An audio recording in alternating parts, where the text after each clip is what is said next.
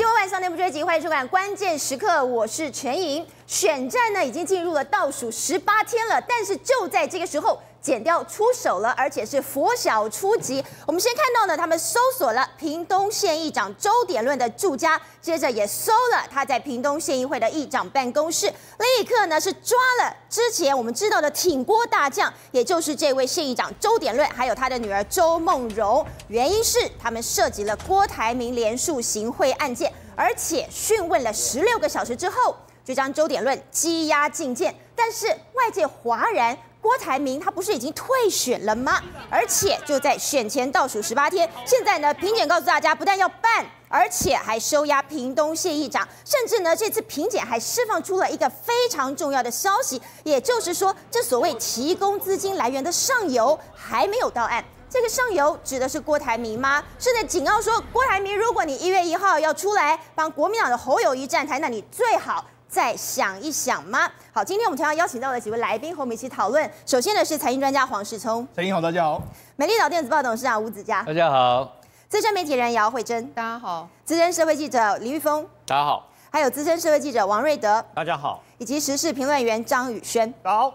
好，所以玉峰，我们说到了今天这个办案，哇，大动作哎！首先呢，搜了这个两个地方，接着呢，又把这个议长给羁押禁见，这难道是一场政治搜索吗？对，我们来看一下这个事情哦，从昨天就开始了。那么昨天的董事长在节目里面就给他四个字：凶多吉少。果然，我们录影结束，节目播出之后呢，真的最后就收押了。真的。然后呢，周点论他是议长哎。在选前十八天，然后呢，周梦龙五十万元交保，这个东西其实有很大很大的一个美感。你看这新闻稿出来哦，新闻稿出来，特别告诉大家什么？我们去指挥法务部调查局南部机南部地区的机动工作站，这叫南机站。然后呢，跟高雄市调处去带了周某某跟周圈圈，把这两个给带走。这代表什么意思？代表说他不只是佛小初级，他六点大概在苦的就跟龙里去，而且呢，他是找了谁？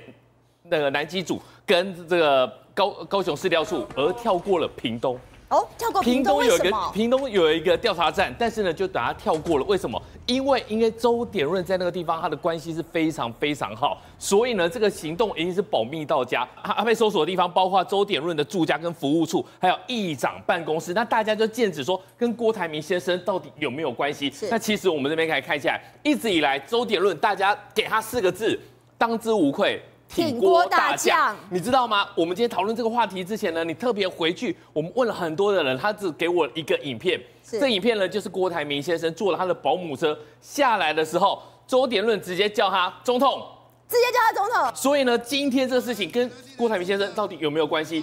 恐怕是脱不了干系，因为之前呢，其实有听到一个消息，就是说有钱的流向，然后呢，这个人。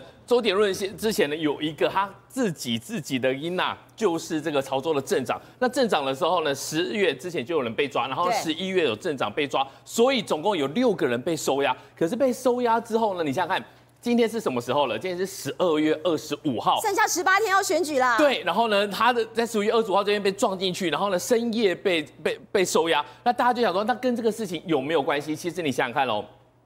一个是十月被压，一个是十一月被压。如果真的有什么状况的话，你大概十二月初就被冻了。对。可是呢，今天来讲的话，竟然是在这个时候，所以大家会去问谁？会去问说，哎，郭郭办的发言人黄世修到底有没有什么一个 make up？那黄世修直接讲嘛，因为是司法案件，在调查中不会有任何回应，但是他一定要去问评检到底是。有什么样的状况？你有需要在大选前去弄吗？因为郭台铭先生虽然是跟他连署书有关系，但是他选不选？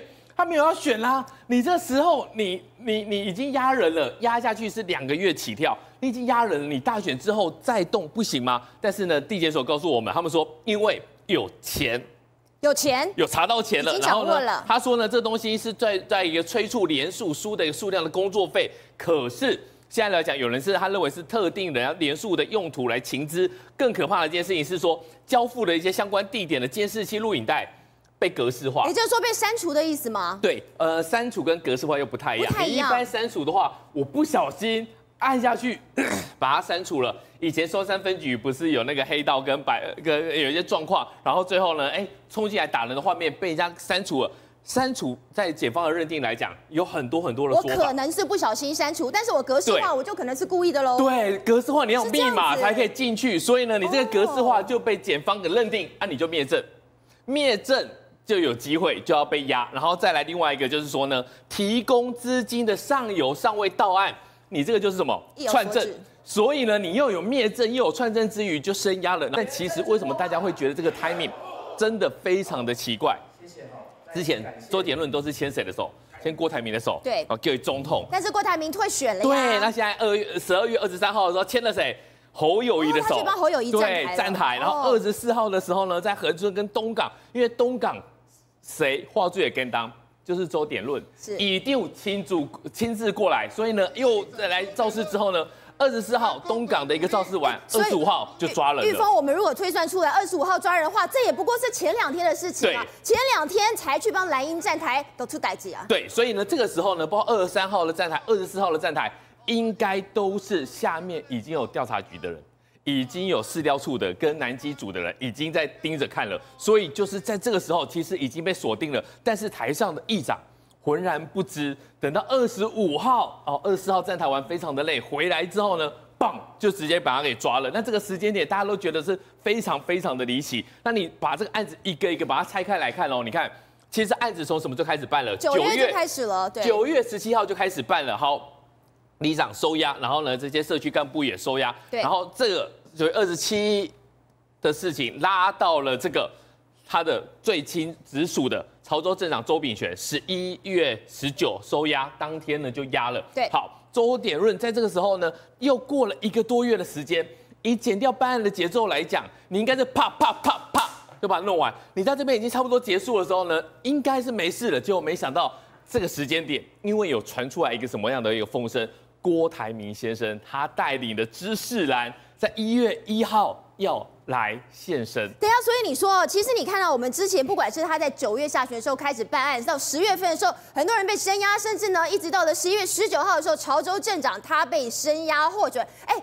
这些是郭台铭还没有退选之前哦。对。但是我们说到了现在十二月二十五号，郭台铭都已经退选了，但现在有这个动作，难道就是因为一月一号他要帮忙站台？对，这个时间点就是大家来讨论的。他都已经退选了，你这个东西你机政在手的情况之下，你什么时候传他？你选后再传他？因为过去以来的话，大家会做一件事情，就是。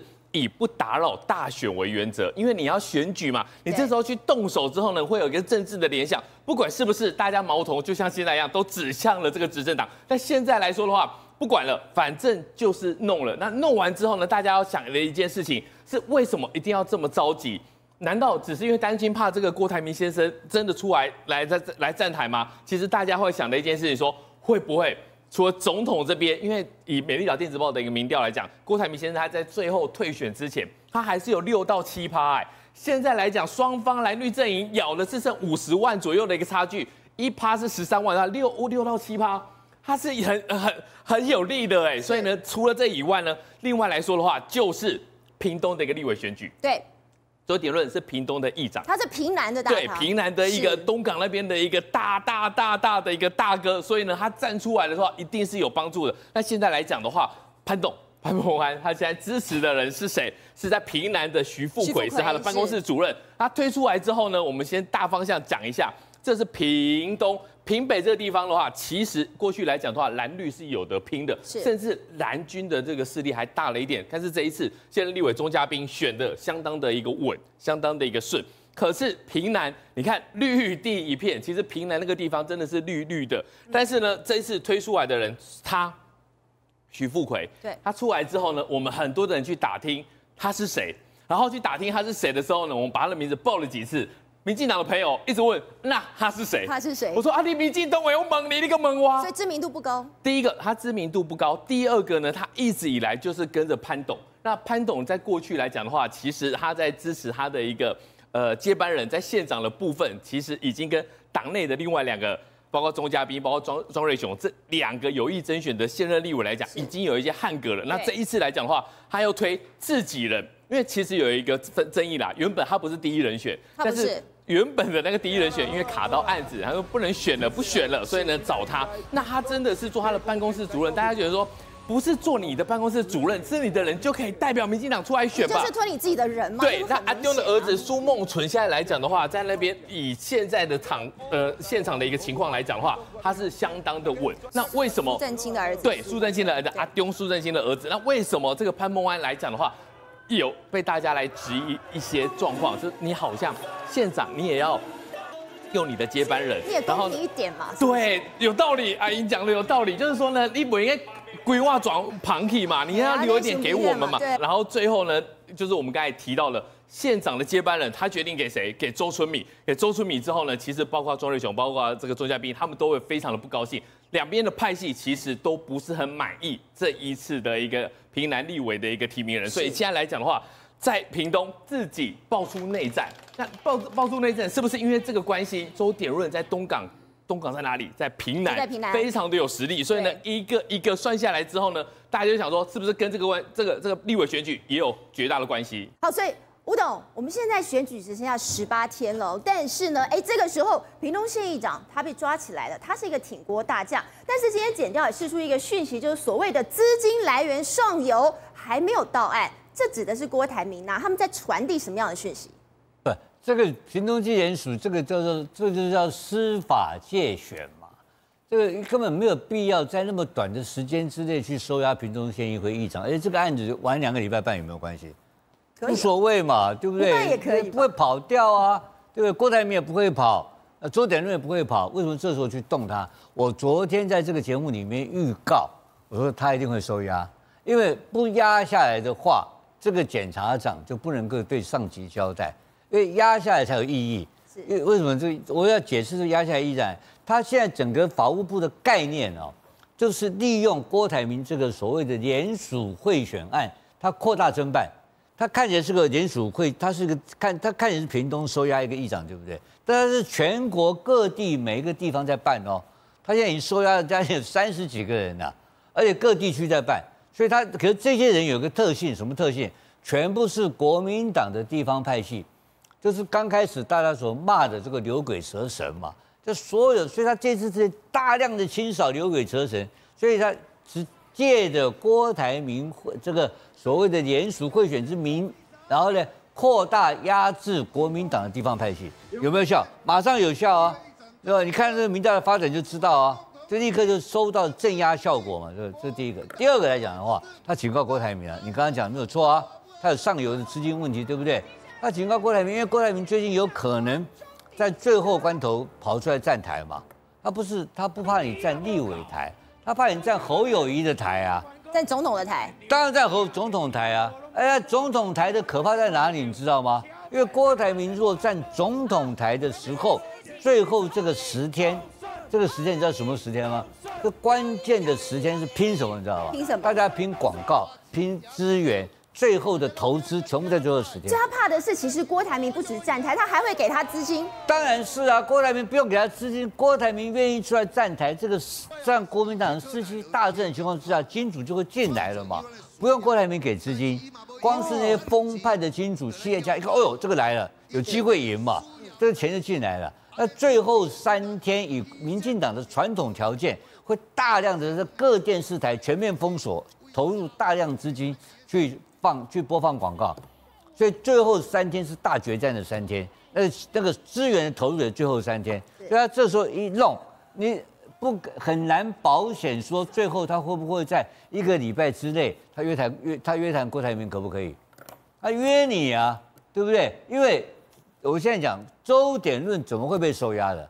周点润收押前面有一个叫做潮州镇长周品全收押嘛？对。哎这个周品全是关键人物，他收押的时候讲什么话，而而且他吐露了什么样的证据跟事实，造成评检有条件去做下一个动作嘛？那换言之讲，周点润如果说他也受不了这个收押之苦的话，他他他只要讲两句话就好了嘛？那个。造成让评检评检地方这个检察官有条件能够约谈郭台铭，这是很轻松的一件事情啊。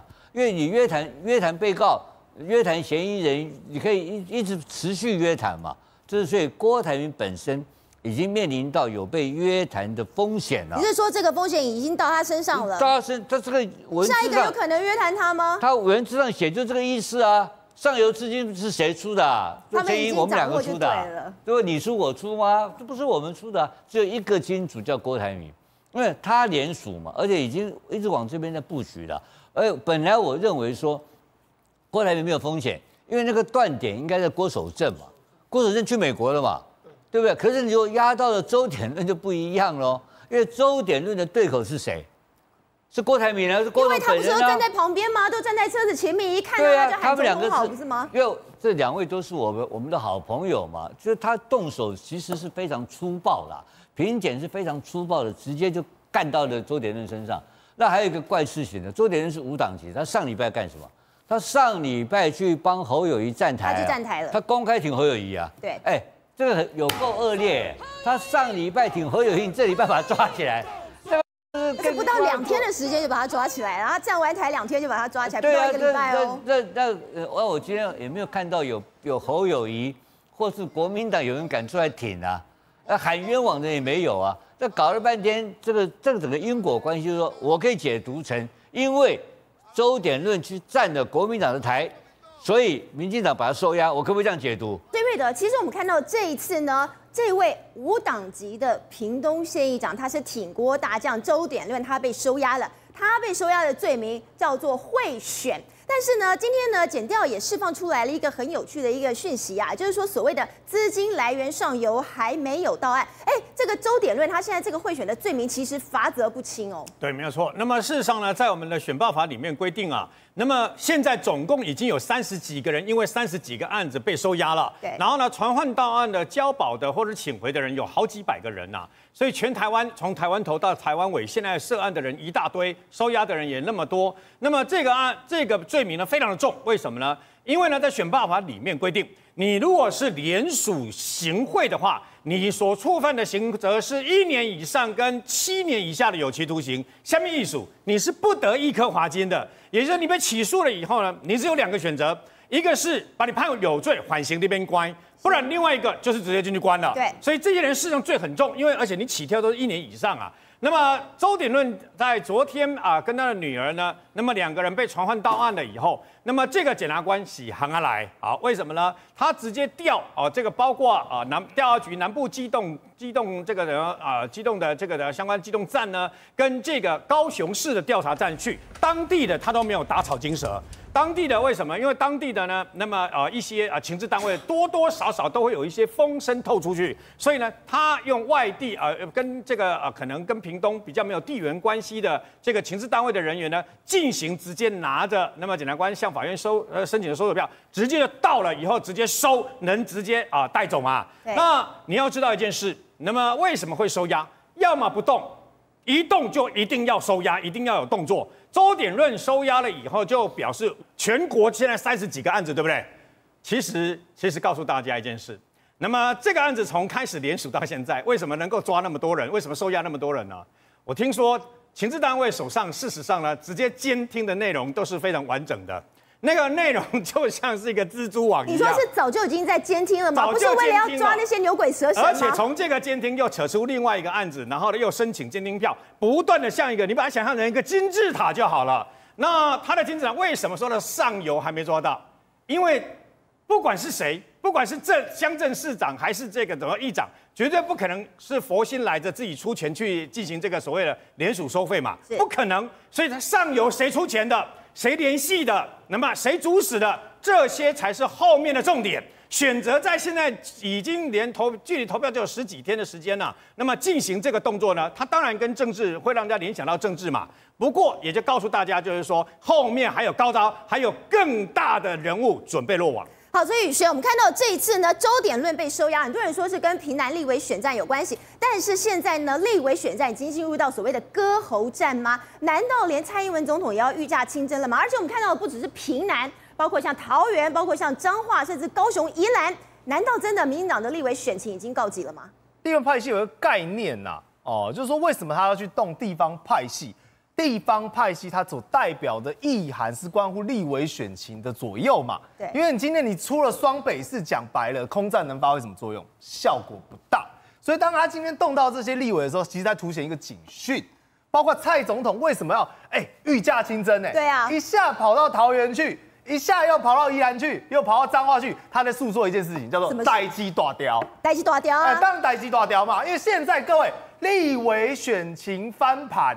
才是民进党最担忧的一件事情嘛。而且我们之前其实没有看到蔡总统出来御驾亲征啊，也不过就这个两个礼拜，你发现他突然间动起来了。而且他动的第一个对象是谁？第一个是谁？郑运鹏。哎，郑运鹏是谁？桃园小英男孩之一嘛，过去是蔡英文发言人嘛。哎，郑运鹏他的角色多特别，还曾经参选过桃园市长。哎，对，一个参选桃园市长，在他自己的本命区，结果你说什么芦竹啊，然后你说是要包括像是龟山啊这些地方。结果他市长的时候，那个陈英姐，你知道他怎么样吗？说大败。对啊，这些选区都大败，所以说当然会着急嘛。现在桃园所呈现出来一个最主要一个状况是，六个选区里面很有可能现在在网络上的预测，包括在当地选区的评估，几乎有可能是什么六比零，六比零啊，六六席会全输嘛。所以你仔细看看为什么蔡英文去。因为包括你说牛许庭跟郑运鹏现在翻盘的几率高不高？他们在预估，在包括他们内部的民调里面测出来，都是国民党赢面大嘛。所以说蔡英文当然会着急啊！啊，那你说除了跑去郑运鹏之外，其实还有其他的，什么苏贞昌啦，啊，什么林佳龙啦，也一样在同一个黄金周里面跑去关照这个谁？关掉这个留人照。那你说为什么桃园要集重兵全部下注在这边？因为我我们至少要拿两席，对，至少要拿两席。因为你知道六比零是什么概念吗？它会被会被完全叫血洗。当你今天六比零立委的时候，你要反思一件事情哦。总统选票跟立委选票是绑在一起的，它进而会影响到谁？会影响到总统大选啊，会影响到不分区的投票啊。所以真正关键在这边嘛。那你包括说好，蔡英文下一个点。呃，说除了说陪这个郑运鹏，陪这个黄世杰，对不对？他还跑去哪里？跑到宜兰去。哦，各位，宜兰很有趣哦，有一个概念，我想你如果开车到宜兰，对不对？你一下交流道的时候，有宜兰人嘛，你就会发现，哎，怎么到处都是看板哦？比如说说黄真庭这个为非作歹。归类啊，比如说你看黄真廷赞成重启合适，宜兰人不赞成啊。那看到另外一个，直接这个大看板就撇出来了。哎，另外看板说陈靖宇违法自肥，图谋私利。那我跟各位报告，好笑在哪里？黄真廷的看板是陈俊宇做的，陈俊宇的看板是黄真廷做的，他们都会互相做看板。这是看板大战吗？哎，对了，看板大战，而且都很直白。哦，没有什么给你脸的啦，没有什么给你文宣啦，哦，就是这种黑韩式看板，宜兰当地特色。那你说为什么会出现这个情况？因为很竞争啊。对，理论上来讲，宜兰还有一个人哦，叫谁？陈琬惠，对不对？你说有陈琬惠，民进党过去是陈欧波啊，应该要躺着选啊。为什么连蔡英文都那么紧张，赶快去陪着这个陈俊宇拜票？哎，你说郑运鹏这些人我还可以理解，陈俊宇他是什么？郑国会哦，他是赖清德的意志。